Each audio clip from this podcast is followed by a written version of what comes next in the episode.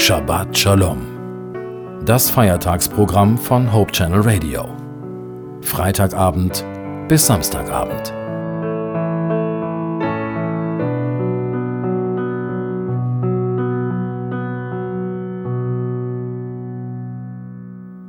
Ich begrüße Sie zu einer Besinnung zum Ende des Sabbats und zum Beginn einer neuen Woche. Als Jesus auf dieser Erde war, hat er Menschen eingeladen, ihn zu begleiten. Er drückte das so aus, folgt mir nach. Damit meinte Jesus offenbar, macht es so wie ich, lebt so wie ich, beherzigt das, was ich euch sage, seid meine Nachfolger. Und Jesus hat dann während seines Lebens auf dieser Erde viel mit den Menschen geredet, die ihm nachfolgten. Er wollte ihnen wichtige Einsichten und Erkenntnisse mit auf ihren Lebensweg geben, die ihnen helfen sollten, das Leben zu bewältigen und gerettete Menschen zu sein. Eine solche Rede findet sich im Matthäusevangelium im 16. Kapitel und dort in den Versen 21 bis 26. Ich lese aus der Neues Leben Übersetzung und ich glaube, es ist wichtig, dass ich hier zwei aufeinanderfolgende Textabschnitte lese, denn der eine erklärt den anderen. Das werden Sie gleich merken. Aber hier erst einmal der Text. Von da an sprach Jesus ganz offen mit seinen Jüngern darüber, dass er nach Jerusalem gehen musste und was ihn dort erwartete. Er würde durch die Hand der Ältesten, der obersten Priester und Schriftgelehrten vieles erleiden müssen. Er würde getötet werden und am dritten Tag von den Toten auferstehen. Doch Petrus nahm ihn beiseite und bedrängte ihn.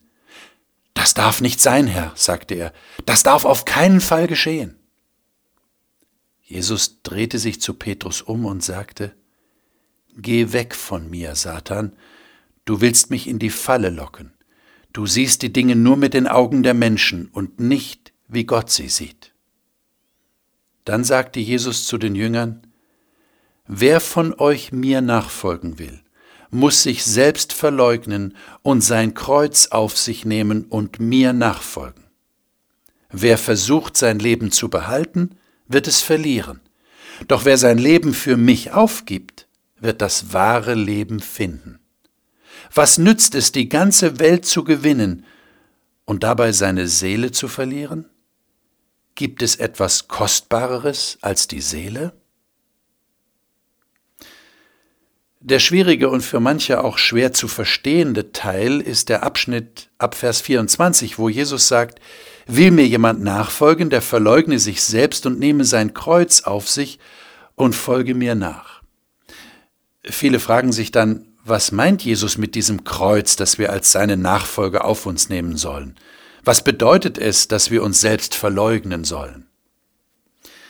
Ich glaube, es ist für das Finden einer Antwort sehr hilfreich, wenn wir den vorhergehenden Abschnitt aufmerksam lesen und registrieren.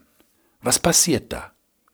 Jesus redet mit seinen Jüngern ganz offen darüber, was ihn erwartet, nämlich Leid und Tod. Und zwar durch die Gewalt von Menschen. Und als Jesus noch davon redet, da geschieht etwas Besonderes.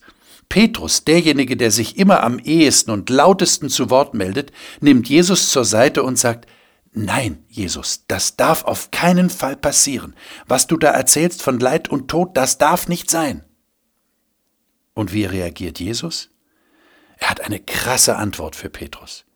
Geh weg von mir, Satan, du willst mich in eine Falle locken, du siehst die Dinge nur mit den Augen der Menschen und nicht wie Gott sie sieht. Haben Sie das gehört? Jesus redet mit Petrus, als würde der Satan leibhaftig vor ihm stehen. Warum reagiert Jesus hier so überdeutlich und so krass? Es kann nur einen Grund geben. Jesus will diese Erde retten, und das kann er nur durch Leid und letztlich durch den Tod, den er für die Menschen erleidet, an ihrer Stadt. Und der Teufel will das natürlich verhindern, indem er Jesus durch Petrus einredet, dass das doch nicht sein muss. Es gibt einen leichteren Weg. Aber Jesus kontert, nein, was du vorschlägst, das ist der leichte Weg der Menschen, aber nicht der Weg Gottes.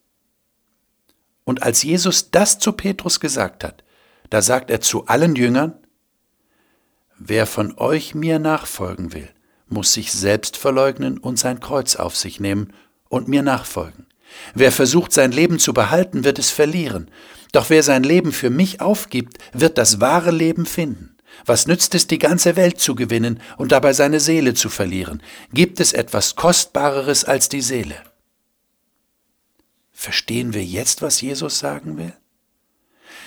Der Weg mit Gott besteht nicht darin, dass es uns immer gut geht und wir alle unangenehmen Dinge aus dem Weg geräumt bekommen. Das Kreuz, das Jesus hier meint, ist die Bereitschaft, auch Nachteile in Kauf zu nehmen, wenn es darum geht, Jesus nachzufolgen. Das Leben aufzugeben heißt nicht lebensmüde zu werden, sondern die Prioritäten richtig zu setzen und gegebenenfalls neu zu ordnen. Nicht diese Welt gewinnen ist der gute Plan, denn das kann und wird der Seele schaden, will heißen, das setzt das eigentliche Leben, das ewige Leben mit Gott aufs Spiel. Wenn Jesus also sagt, wir Christen sollten unser Kreuz auf uns nehmen und unser Leben verlieren, dann meint er damit, dass wir nicht einfach mit dem Strom der heutigen Gesellschaft mitlaufen sollten. Er meint damit nicht, dass wir unter der Last bestimmter Gebote und Regeln und Auflagen stöhnen sollten, so nach dem Motto, je schwerer es ist, umso frommer ist es. Nein, das Leben unter meinem Kreuz ist ein Leben in Freiheit und Freude und Frieden, weil ich den eigentlichen Sinn gefunden habe, nämlich von einem Schöpfer zu kommen, der mich wieder bei sich haben will und mich ermutigt, mich an ihn zu halten und nicht Geld und Gut und Ansehen und so weiter nachzujagen. Eine neue Woche beginnt, und ich wünsche Ihnen, dass Sie erleben, wie gut es ist, dieses Kreuz des Glaubens an Jesus auf sich zu nehmen und den tiefen Sinn eines Lebens mit einem liebenden Gott zu erfahren.